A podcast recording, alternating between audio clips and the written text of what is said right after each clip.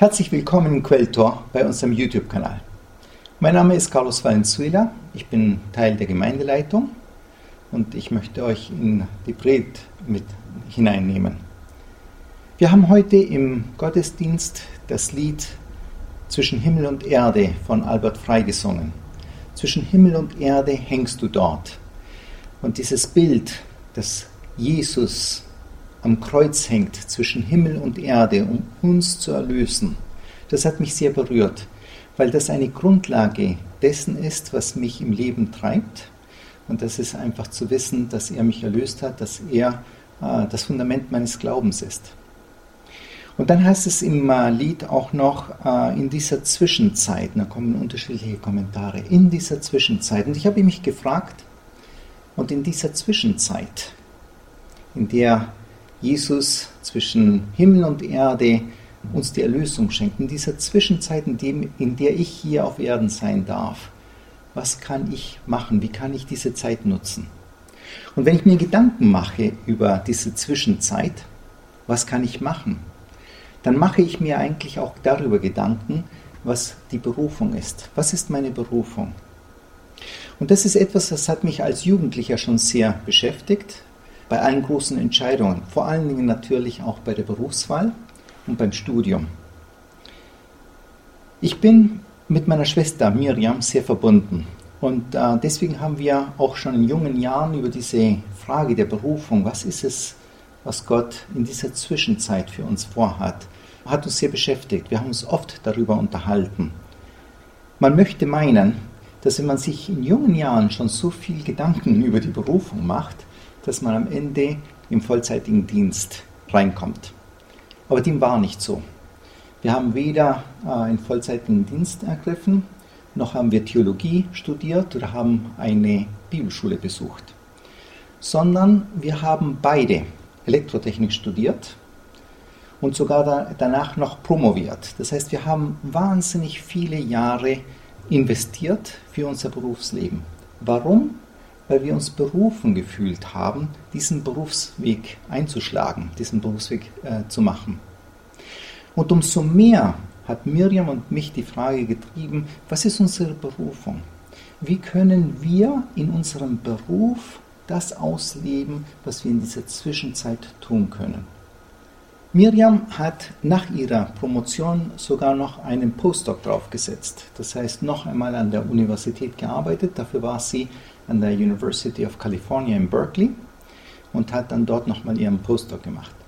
Und ich habe sie dort besucht.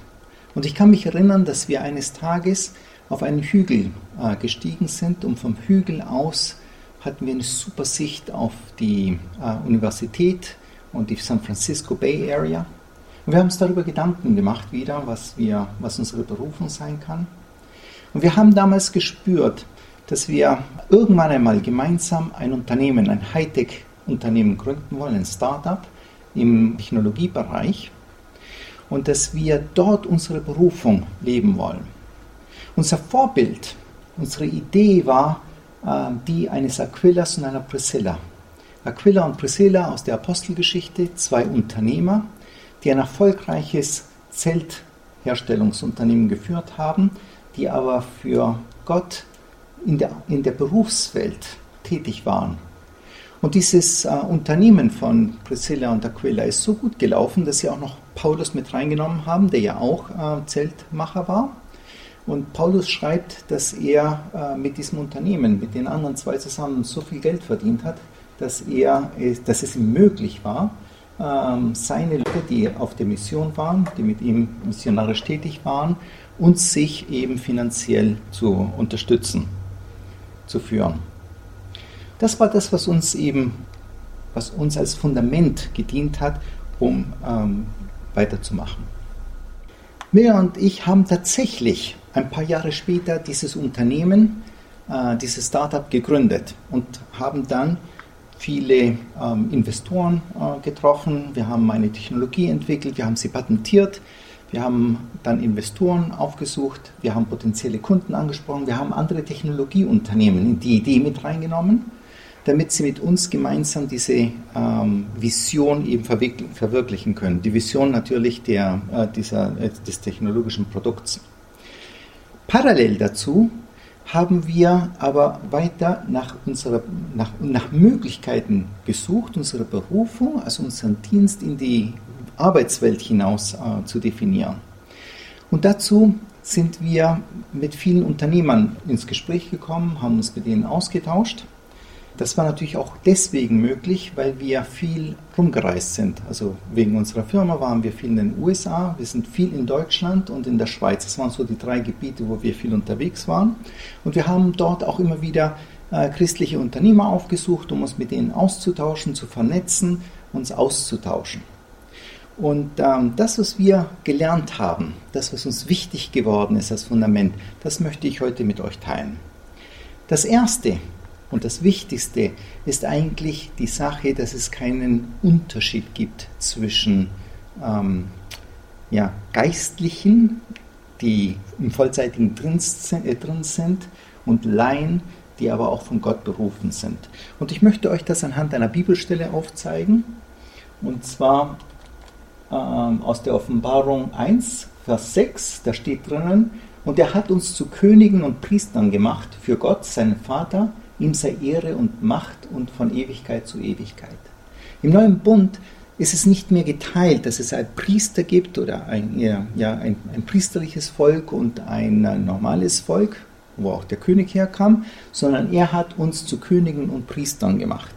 Dann geht es äh, noch weiter in 1. Petrus 2, Vers 9. Da steht drinnen, ihr aber seid ein auserwähltes Geschlecht, ein königliches Priestertum, ein heiliges Volk, das zum Besitztum Gottes erstanden ist, damit ihr die Tugenden dessen verkündet, der euch aus der Finsternis in sein wunderbares Licht berufen hat. Ich möchte das ein bisschen langsamer vorlesen. Ihr aber seid ein auserwähltes Geschlecht, ein königliches Priestertum. Da kommt noch einmal ganz stark zum Ausdruck, dass wir alle zum, zum Priestertum mit berufen sind, dass wir diesen pastoralen Dienst ähm, dazu auch eben berufen sind und nicht mehr hier aufgeteilt sind. Also wir sind ein königliches Priestertum, das zum Besitztum Gottes entstanden ist. Warum oder für was? Damit ihr die Tugenden dessen verkündet. Also wir sind für die Verkündigung dessen, ähm, der uns aus der Finsternis in sein wunderbares Licht äh, geholt hat. Also des Jesus, der uns am Kreuz zwischen Himmel und Erde, am Kreuz eben erlöst hat. Einst wart ihr ein Volk ohne Gott, aber jetzt seid ihr das Volk. Einst wart ihr ohne Erbteil, jetzt sind wir Erben, Miterben und berufen. Es gibt also keine zweitrangige Berufung. Es gibt nur eine Berufung, die von Gott kommt. Und ähm, es gibt leider vier ähm, fatale Überzeugungen, die falsch sind. Vielleicht sind es auch Vorurteile. Eins davon, oder das erste, ist, dass Gott eine scharfe Trennung zwischen Geistlichen und Laien gemacht hat. Und das hat er nicht. Das habe ich mit dieser Bibelstelle versucht aufzuzeigen, ähm, sondern er rüstet uns alle aus, damit wir seinem Dienst folgen, damit wir das umsetzen, die guten Werke, wie es Epheser, im Epheserbrief steht, damit wir die guten Werke umsetzen, für die er uns geschaffen hat. Der zweite Punkt, ähm, der oft eben falsch verstanden wird, ist, die Gemeindearbeit sollte sich auf Aktionen und Veranstaltungen in den Gemeinderäumlichkeiten beschränken. So ungefähr wie ein Verein, der sich bitteschön aber nur in seinen Vereinsräumen äh, um diese Dinge kümmern soll. Und das ist auch in Ordnung, wenn wir über irgendwelche Organisationen sprechen, die für eigene Zwecke äh, da sind. Aber Kirche ist nicht da, für eigene Zwecke, für private religiöse Handlungen, sondern Gott beruft uns, wirklich in die Welt hinauszugehen. So eben, wie es die Jünger äh, in der Apostelgeschichte gemacht haben. Der dritte äh, falsch verstandene Punkt ist, wer in der Geschäftswelt oder in der Politik aktiv ist, kann nicht so geistlich sein wie jemand, der im vollzeitigen Dienst ist. Das ist natürlich auch Quatsch. Die Geistlichkeit einer Person hängt nicht davon ab, was er tut, also in welchem Berufszweig er tätig ist, sondern die Geistlichkeit hängt davon ab, wie viel Zeit wir mit Gott verbringen, wie viel Zeit wir uns ähm, mit dem Wort Gottes beschäftigen, wie viel, wie viel Raum der Heilige Geist in uns äh, bewirkt. Das heißt, äh, es geht um, um die inneren Werte, um unsere Beziehung zu Jesus. Das ist das, was unsere Geistlichkeit ausmacht. Und aus der Geistlichkeit heraus können wir die Werke tun, für die uns Gott berufen hat. Der vierte und letzte Punkt, äh, der oft missverstanden wird, ist, die Aufgabe eines Christen in der Geschäftswelt ist es, Geld zu verdienen, um den Dienst der Gemeinde zu finanzieren.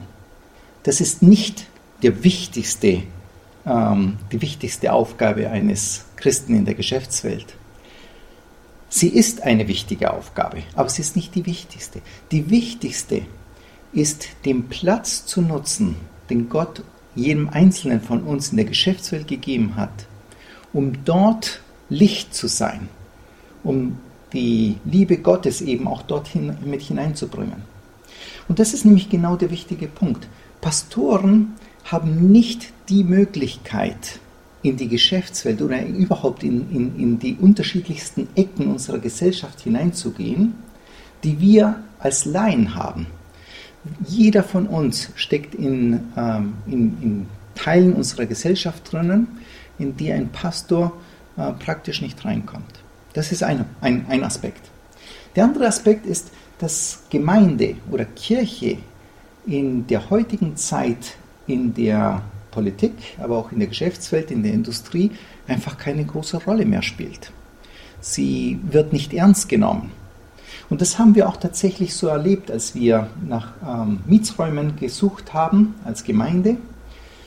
Da war es schon so, dass die Immobilienbesitzer eigentlich lieber ein funktionierendes Business gehabt hätten, der äh, sich bewirbt, als ein eingetragener Verein, der als Kirche eben aktiv ist. Und ähm, so ist es einfach wichtig, dass wir merken, dass ein Pastor eine tragende Funktion hat, wenn es um unser Fundament geht, dass ein Pastor auch der ist, der uns befähigt und ausrüstet, damit wir draußen unseren Dienst tun können. Unseren pastoralen Dienst in der Arbeitswelt, wenn ich das so sagen darf. Die Frage ist, wie kommt es eigentlich, dass sich das so äh, verändert hat?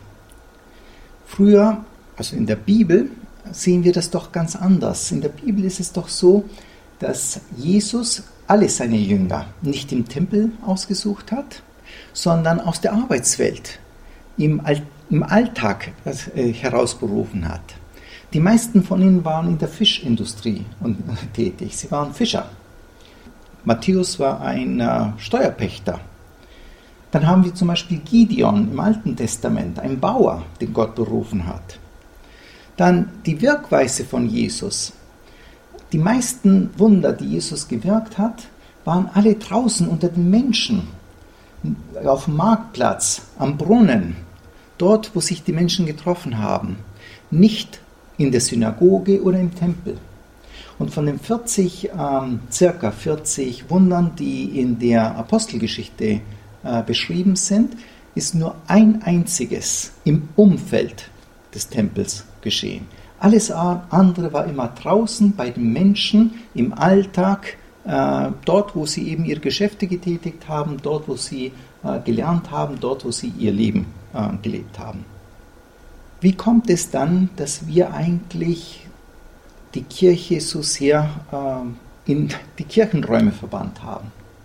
Ich glaube, es kommt daher, dass wir am Anfang zwar noch die Jünger hatten, die wirklich ähm, rausgegangen sind, zunächst einmal in, äh, aus Jerusalem, dann über Judäa nach Samaria bis ans Ende der damaligen Welt. Dann kam eine Zeit, in der sich Menschen zurückgezogen haben, äh, Kloster gebaut haben, Mönche geworden sind, um wirklich tief in, ähm, in die Bibel hineinzuschauen, tiefes ähm, ja, Know-how zu ähm, ja, zu erarbeiten, was unsere Beziehung mit Gott äh, betrifft. Und das ist die Zeit, in der unsere Theologie entstanden ist. Das ist die Zeit, wo die Trinität, die Dreieinigkeit und andere Konzepte äh, innerhalb unserer Theologie, die unser Fundament sind für, unser, für unseren Glauben, äh, äh gebildet worden sind.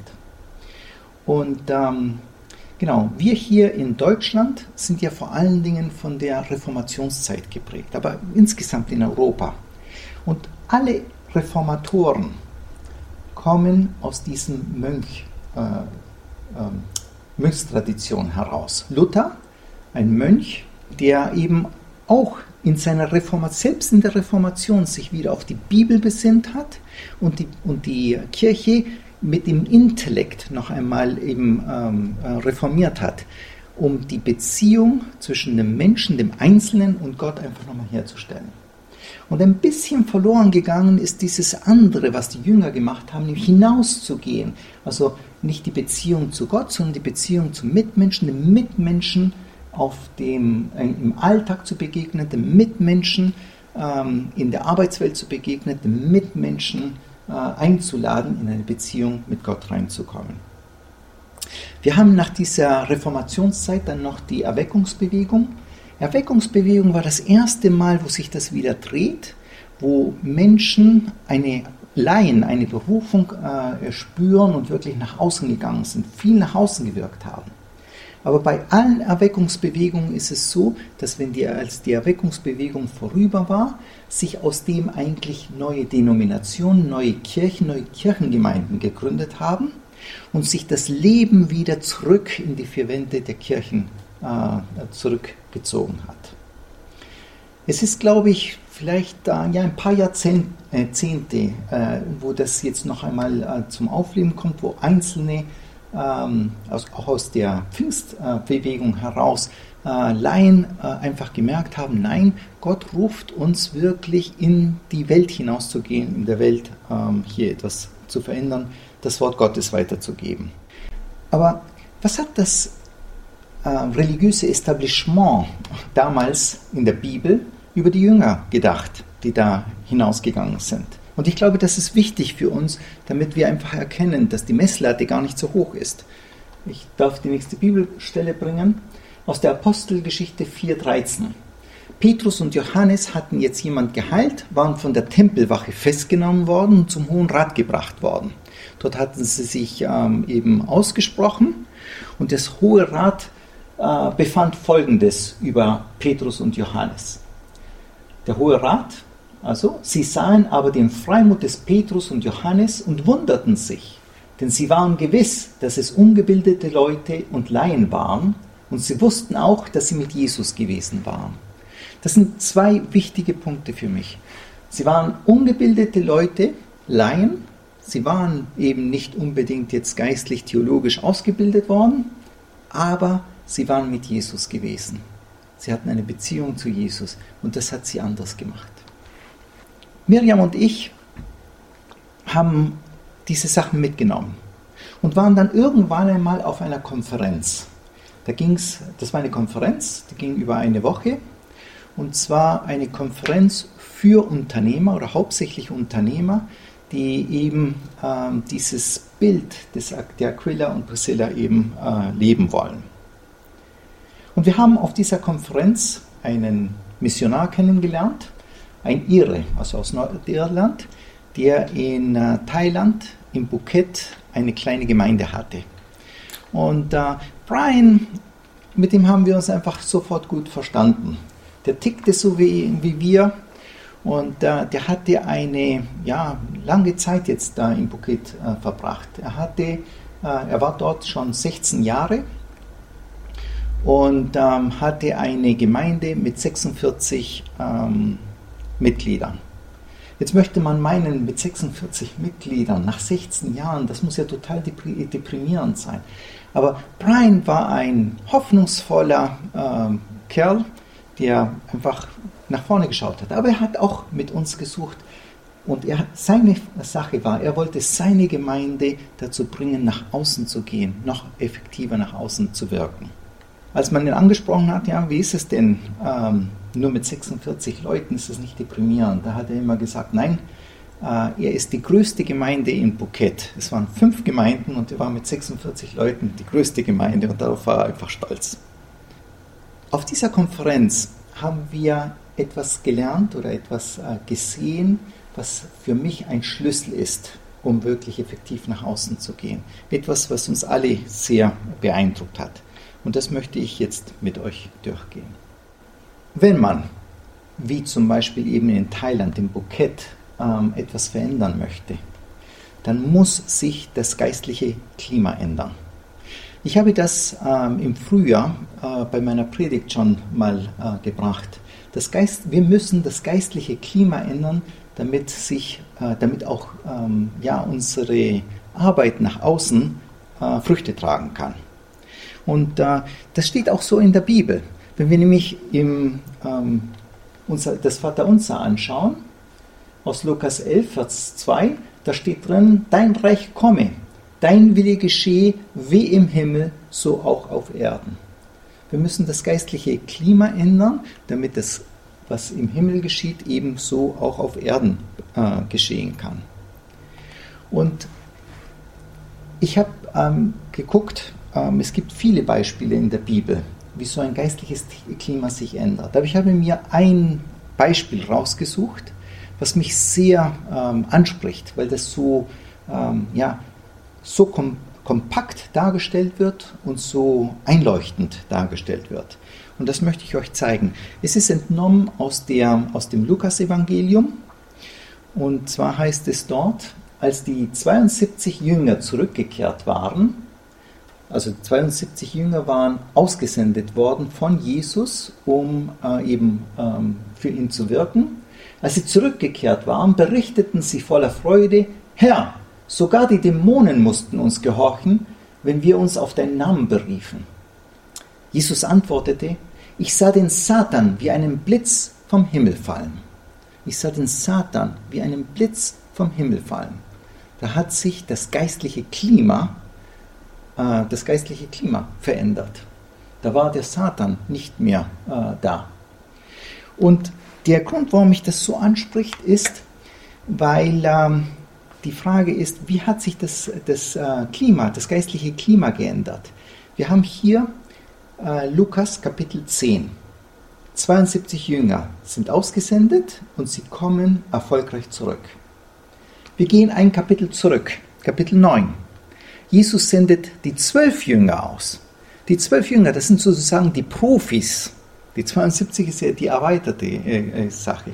Die zwölf Jünger sendet er aus und sie kommen nicht erfolgreich zurück. Im Gegenteil, sie hatten ein, ähm, ein Erlebnis, wo ein Vater seinen Sohn bringt und total frustriert ist, dann auf Jesus zugeht und sagt, hey, Herr, ich habe äh, meinen Sohn zu deinen äh, Jüngern gebracht und sie konnten ihn nicht heilen.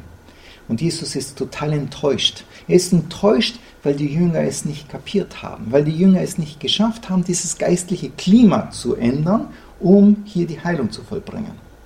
Und das ist das, was in Kapitel 10 geschafft wird. Wir sind in Kapitel 10 hier in der Mitte, Vers 17. Wenn wir äh, zurückgehen auf, auf den Anfang des Kapitels 10, dann sehen wir, wie Jesus sie aussendet und was er ihnen mitgibt, was sie tun sollen. Dort heißt es in Kapitel 10, Vers 5 und dann 8 und folgende, wenn ihr in ein Haus kommt, dann sagt, also jetzt ist 72, wenn ihr in ein Haus kommt, dann sagt, Friede sei mit euch allen. Wenn ihr in eine Stadt kommt, in der euch die Leute bereitwillig aufnehmen, dann esst, was man euch anbietet. Heilt die Kranken und sagt allen Menschen dort, jetzt beginnt Gottes Reich bei euch. Das ist die Bibelstelle, die ich auch damals im Frühjahr äh, genommen hatte. Wir sind damals auf den ersten Teil äh, äh, vor allen Dingen reingegangen. Aber ich möchte heute tiefer reingehen. Ich möchte das mit euch genau auseinandernehmen und mit euch die wichtigen Punkte herausarbeiten. Wir wollen heute einen wichtigen Schritt weitergehen als das, was wir im Frühjahr gemacht haben. Im ersten Teil heißt es hier, wenn ihr in ein Haus kommt, dann sagt Friede sei mit euch allen. Das ist das, was wir damals besprochen hatten. Wir sollen segnen, beten für die anderen. Dafür habe ich noch aus der Amplified Bible, aus dem Englischen übersetzt, äh, die, die gleiche Bibelstelle, ist ein bisschen erweitert. Welches Haus du auch immer betrittst, spricht zuerst Frieden, das heißt Segen des Wohlergehens und des Wohlstands, die Gunst Gottes für dieses Haus. Wir wollen im Vorfeld, wenn wir aufstehen, wenn wir an den Tag denken, in den wir hineingehen, für die Menschen beten, die wir in unserem Alltag treffen werden. Wir wollen sie segnen, in Frieden zusprechen.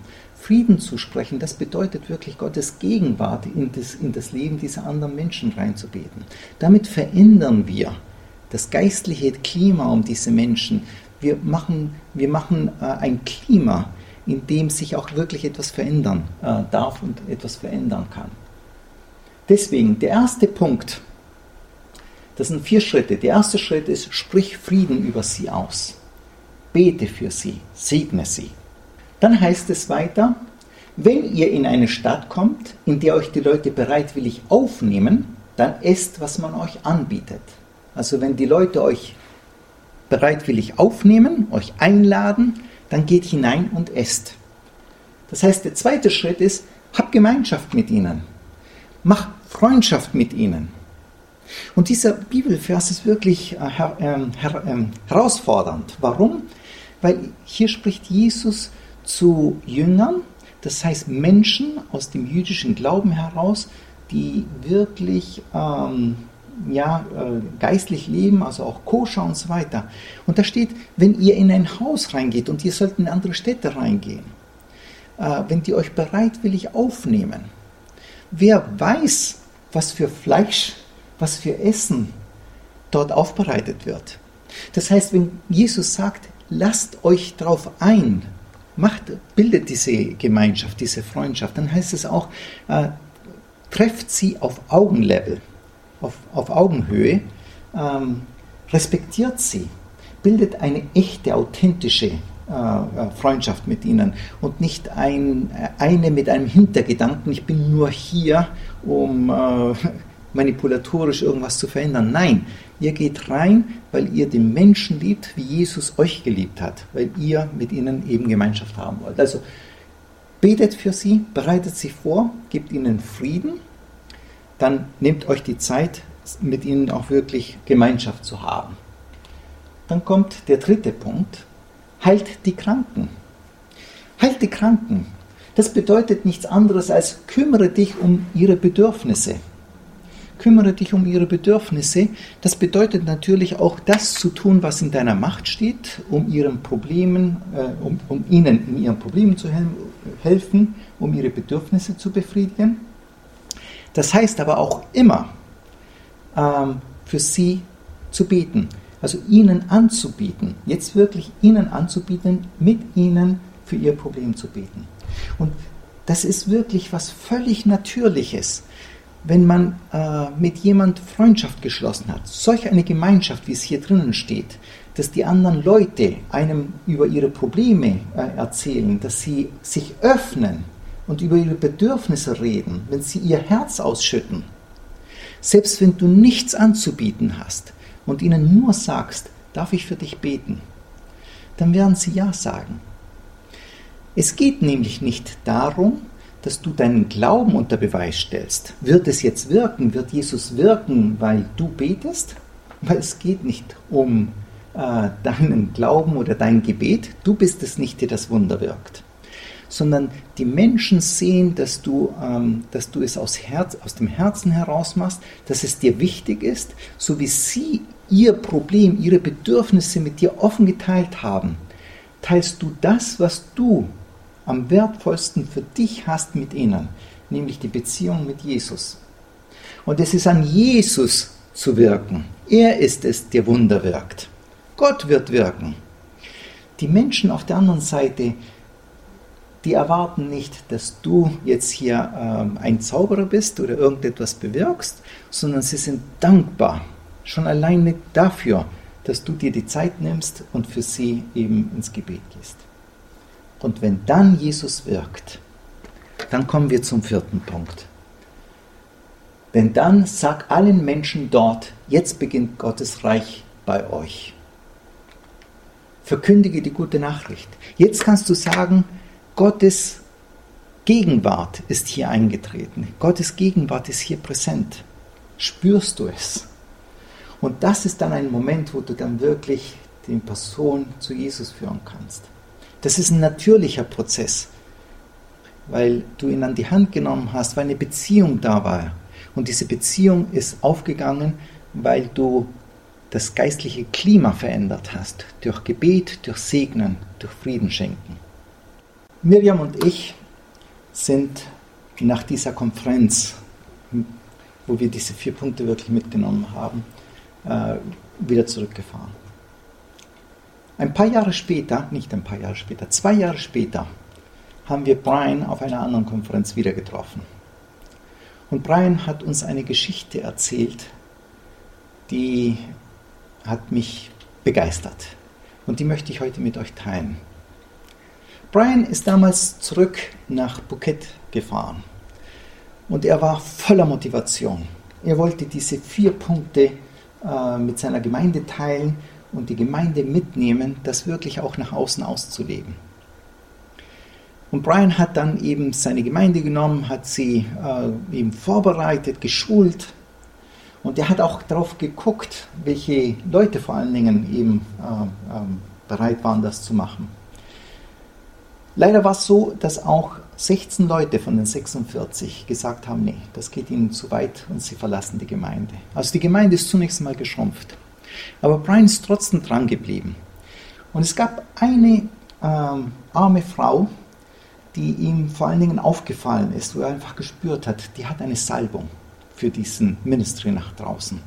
Und weil sie kein eigenes Geschäft hatte, hat Brian ihr einen Speise-Eiswagen ähm, gekauft. Also das sind diese kleinen Motorräder, wo dann vorne noch mal so ein Kasten drin ist, aus dem man eben Eis verkaufen kann.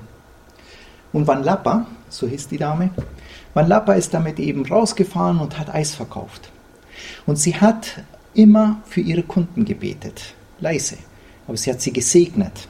Und irgendwann mal kam sie drauf, nicht nur die äh, Kunden zu segnen, die Menschen, denen sie begegnet ist, sondern sie hat auch noch die Eiswaffeln gesegnet, weil sie das Gefühl hatte, das waren wie kleine äh, äh, Segenstücher, die sie mitgenommen haben. In der Apostelgeschichte ist ja auch so eine Geschichte mit den äh, Schnupftüchern, die eben gesalbt waren und an denen die Leute gesund geworden sind. Und ähm, Van hat eben ähm, dieses Werk gemacht und äh, mit ihr und natürlich den, den anderen Teil der Gemeinde hat Brian dann erzählt, ist die Gemeinde in den zwei Jahren um 300 ähm, Leute gewachsen. Es waren über 300 Leute dann am Schluss. Aber Van Lappa ist noch einen Schritt weiter gegangen. Sie hat dieses, äh, diese Idee eines pastoralen Dienstes äh, in, der, in der Arbeitswelt, draußen in ihrem Umfeld, wirklich ernst genommen. Und sie fuhr mit ihrem Motorrad äh, jeden Tag an dem Sitz des Gouverneurs vorbei. Und dann hat sie sich gedacht, dieser Gouverneur, der hat ja niemand, der sich geistlich um ihn kümmert. Ich, Van Lapa, möchte sein Pastor sein, sein Pastor hier draußen in der Gesellschaft. Und so ist sie jedes Mal, wenn sie bei ihm vorbeigefahren ist, hat sie äh, mit der Hand äh, Segenswünsche über die Mauer geworfen. Und dann hat sie doppelte Segen rübergeworfen. Warum? Weil der Gouverneur in Korruption verwickelt war. Und äh, weil er in Korruption verwickelt war, hatte er natürlich auch viele politische Gegner. Und gerade in einer solchen Kultur wie eben ähm, in Thailand, wo, also in Phuket sind es äh, über 80 Prozent äh, Buddhisten, dann kommen nochmal 17 Prozent ähm, Muslime, also insgesamt 99 Prozent Nichtchristen. Und ähm, da wird auch eben viel äh, verflucht oder Flüche aufgelegt und sie hatte einfach den Eindruck, sie musste doppelten Segen drüber werfen, äh, um dem einfach entgegenzuwirken. Van Lappa hat das so ernst genommen, dass das wirklich in ihre DNA übergegangen ist. Und eines Tages stand tatsächlich der Gouverneur vor ihr, um ein Eis zu kaufen. Man muss wissen, der Gouverneur war sehr menschenfreundlich, hat sich also schon öfter mal äh, in die Menschenmenge äh, betrieben, äh, äh oder ist reingegangen in die Menschenmenge. Aber Manaba, als sie ihn gesehen hat, hat sie sofort gewusst, was sie machen sollte. Und sie hat ihn eingeladen, in die Gemeinde zu kommen. Am Sonntag drauf äh, ist dann tatsächlich der Gouverneur in die Gemeinde gekommen und Brian wusste nichts davon, weil Lab hatte, nichts, äh, hatte ihm nichts davon erzählt. Der Gouverneur kommt in die Gemeinde rein mit seinen Bodyguards und geht nach vorne und setzt sich eben vorne in den Gemeindesaal mit rein. Und Brian ist, ähm, ja, Brian ist es ganz schlecht geworden, weil er hatte für den Sonntag eine Predigt über Korruption vorbereitet. Und so äh, kam es, dass er innerlich einfach ein Stoßgebet abgab. Herr, was soll ich tun? Wenn ich jetzt über Korruption spreche, wird er mir mein Visa wegnehmen und wir werden dieses Land verlassen müssen. Das kann ich nicht machen. Und Brian hat erzählt, dass Gott ihm geantwortet hat. Brian, du hast doch immer nach Sündern gebetet, die in deine Gemeinde reinkommen. Und ich habe dir hier den Besten aus Phuket geschickt. Predige, was du vorbereitet hast. Und so hat Brian dann eben seine Predigt gehalten über Korruption.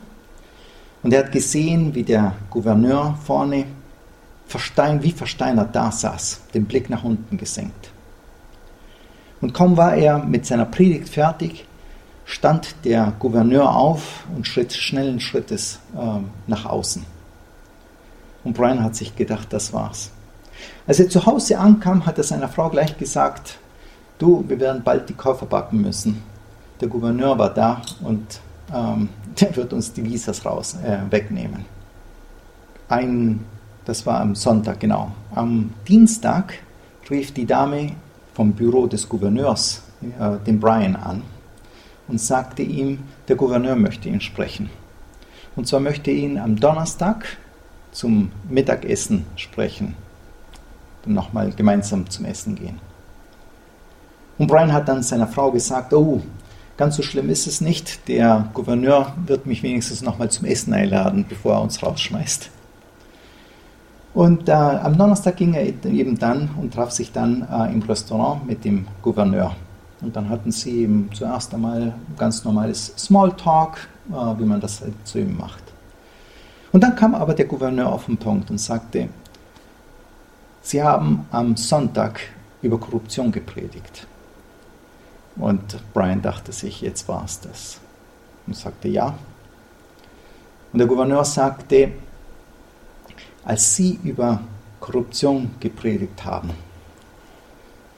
ist es mir bewusst geworden, was, was hier los ist. Ich habe ähm, in der Woche davor bei einem Bauprojekt, und zwar eines neuen ähm, Krankenhauses für Phuket, eine Million US-Dollar äh, Schmiergelder genommen.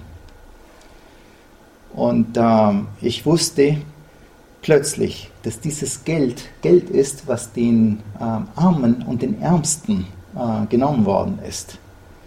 Und ich wusste, das kann ich nicht machen. Und deswegen bin ich an dem Sonntag rausgegangen und bin sofort zu dem hingegangen, der mir das Geld gegeben hat, um ihm das Geld zurückzugeben. Und wissen Sie, der hat geglaubt, dass ich ihm eine Falle stelle, dass wir äh, mit einem Polizei undercover irgendetwas machen. Und dann hat er wie folgt reagiert, er hat sofort gesagt, eigentlich hatte er 1,5 Millionen US-Dollar Schmiergeld äh, äh, zum Weitergeben, aber er hatte eine halbe Million für sich behalten. Und er wollte jetzt auch nichts mehr mit der Sache zu tun haben und wollte dem Gouverneur die halbe Million noch zusätzlich geben. Der Gouverneur wollte die eineinhalb Millionen aber nicht haben, so haben sie sich ein bisschen hin und her gestritten, bis dann der Gouverneur auf die äh, Idee kam, äh, zum Pastor zu gehen und dem Pastor das Geld zu geben, damit er das äh, in seine Gemeinde reinsteckt. Und damit schob der Gouverneur einen Aktenkoffer über den Tisch an, äh, an Brian. Und Brian sagte, nein, no way, ich kann dieses Geld nicht akzeptieren und schieb es, äh, schob es zurück. Und so ging es ein paar Mal hin und her. Und äh, dann fiel aber Brian nochmal ein, ähm, was die Punkte äh, waren, die wir gerade besprochen haben. Erstens, sprich Frieden über sie aus. Das hatte Van Lapa ge äh, gemacht. Van Lapa hatte immer für den Gouverneur gebetet. Dann zweitens, hab Gemeinschaft mit ihnen. Das war das, was Brian gerade mit ihm hatte. Der Gouverneur hatte ihn eingeladen, der Gouverneur hatte aufgemacht und hatte über Dinge gesprochen, über die man eigentlich normalerweise in der Öffentlichkeit nicht spricht. Da war ein Vertrauensvorschuss da. Und da wusste er, der dritte Punkt, das kam jetzt auf Brian zu, kümmere dich um ihre Bedürfnisse, kümmere dich um sein Problem. Und äh, Brian betete kurz und sagte dann zum Gouverneur, Herr Gouverneur, nehmen Sie das ganze Geld, machen Sie ein Fonds auf für ein Fonds für die ähm, Spätfolgen der Tsunami 2004 Katastrophe, damit die Armen, die Ärmsten der Armen die immer noch darunter leiden, äh, damit denen geholfen werden kann. Und so hat dann der Gouverneur tatsächlich das Geld genommen und hat diesen Fonds aufgesetzt. Und interessanterweise war es so, dass diese äh, Geschichte, dass dieser Fonds aufgesetzt wurde mit Korruptionsgeldern, dass viele weitere ähm, rauskamen und sagten, uh, ich habe das aber auch gemacht.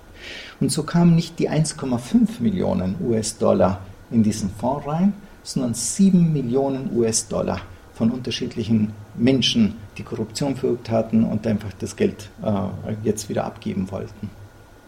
Das hat mich sehr beeindruckt. Der Gouverneur ist natürlich Christ geworden und er hat auch der Gemeinde, die auch äh, später, also nach, nach, diesen zwei Jahren auch später dann weitergewachsen ist, die ist dann mittlerweile über ähm, na, mehrere tausend, äh, ja genau, ein paar tausend äh, Menschen, äh, also ein paar tausend Mitglieder hat die Gemeinde. Und äh, der Gouverneur hat ihnen dann damals geholfen, als sie so schnell gewachsen sind, auch wirklich größere ähm, Räumlichkeiten zu kriegen. Aber irgendwann hat dann Brian auch gemerkt, das, hat, äh, das macht keinen Sinn. Ähm, sie können nicht ständig umziehen auf der einen Seite und zweitens passt es nicht zu ihrer Kultur. Und dann haben sie eben ähm, etwas gemacht. Sie haben nämlich äh, kleine Gemeinden, klein, also immer 100, 150 Leute pro Gemeinde, und haben mehrere Gemeinden gegründet, die sich über ganz Bouquet verteilen und haben damit einen Gemeindeverbund äh, aufgesetzt. Ähm, und, haben, und der Brian hat dann eben lokale Pastoren eingesetzt und kümmert sich eben um diesen äh, Verbund. Was ich, ähm, ja genau, ein, eine Sache noch, und zwar der Gouverneur ist ähm, vor ein paar Jahren verstorben. Aber bevor er verstorben ist, hat er noch ein Interview im öffentlichen Fernsehen gegeben. Und das habe ich gesehen. Und das hat mich so beeindruckt. Das war auf Englisch. Ähm, es gab einen Journalist, also ein lokales äh, Fernsehen, hat ihn interviewt und der Journalist hat ihm erstmal äh, lokale Politik abgefragt, wie Wirtschaft und, und Politik und so weiter.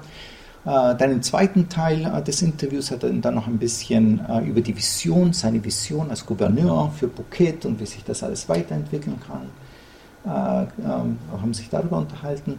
Und als das äh, Interview dann zum Ende kam, hat dann der ähm, Journalist noch gesagt, oh, und dann habe ich noch eine Frage.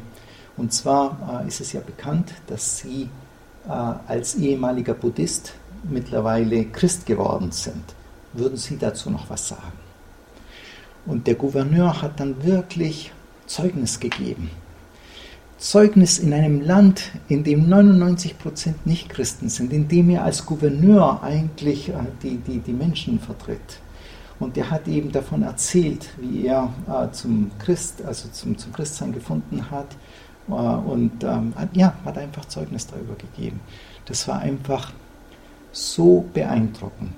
Und das alles, weil eine Van Lappa, eine arme Frau, ihren Dienst, ihre Aufforderung, einen pastoralen Dienst in ihrer Arbeitswelt äh, zu machen, wahrgenommen hat. Eine einfache Frau, aber sie hat eben das umgesetzt, was Gott oder was Jesus seinen Jüngern damals eben auch aufgetragen hat.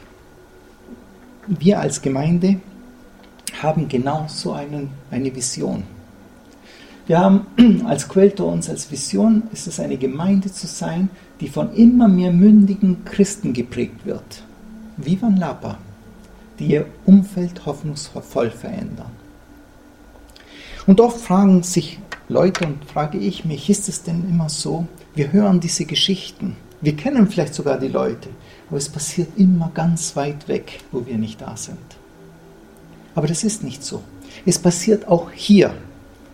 Und meine Schwester und ich sind ja so sehr miteinander verbunden, was dieses Thema betrifft.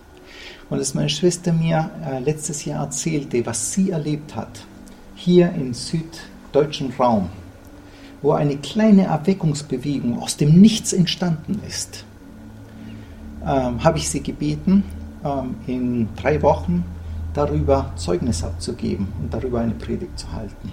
Und ich freue mich, dass wir ähm, das auch wirklich hands-on hier erleben dürfen im Quelltor. Amen.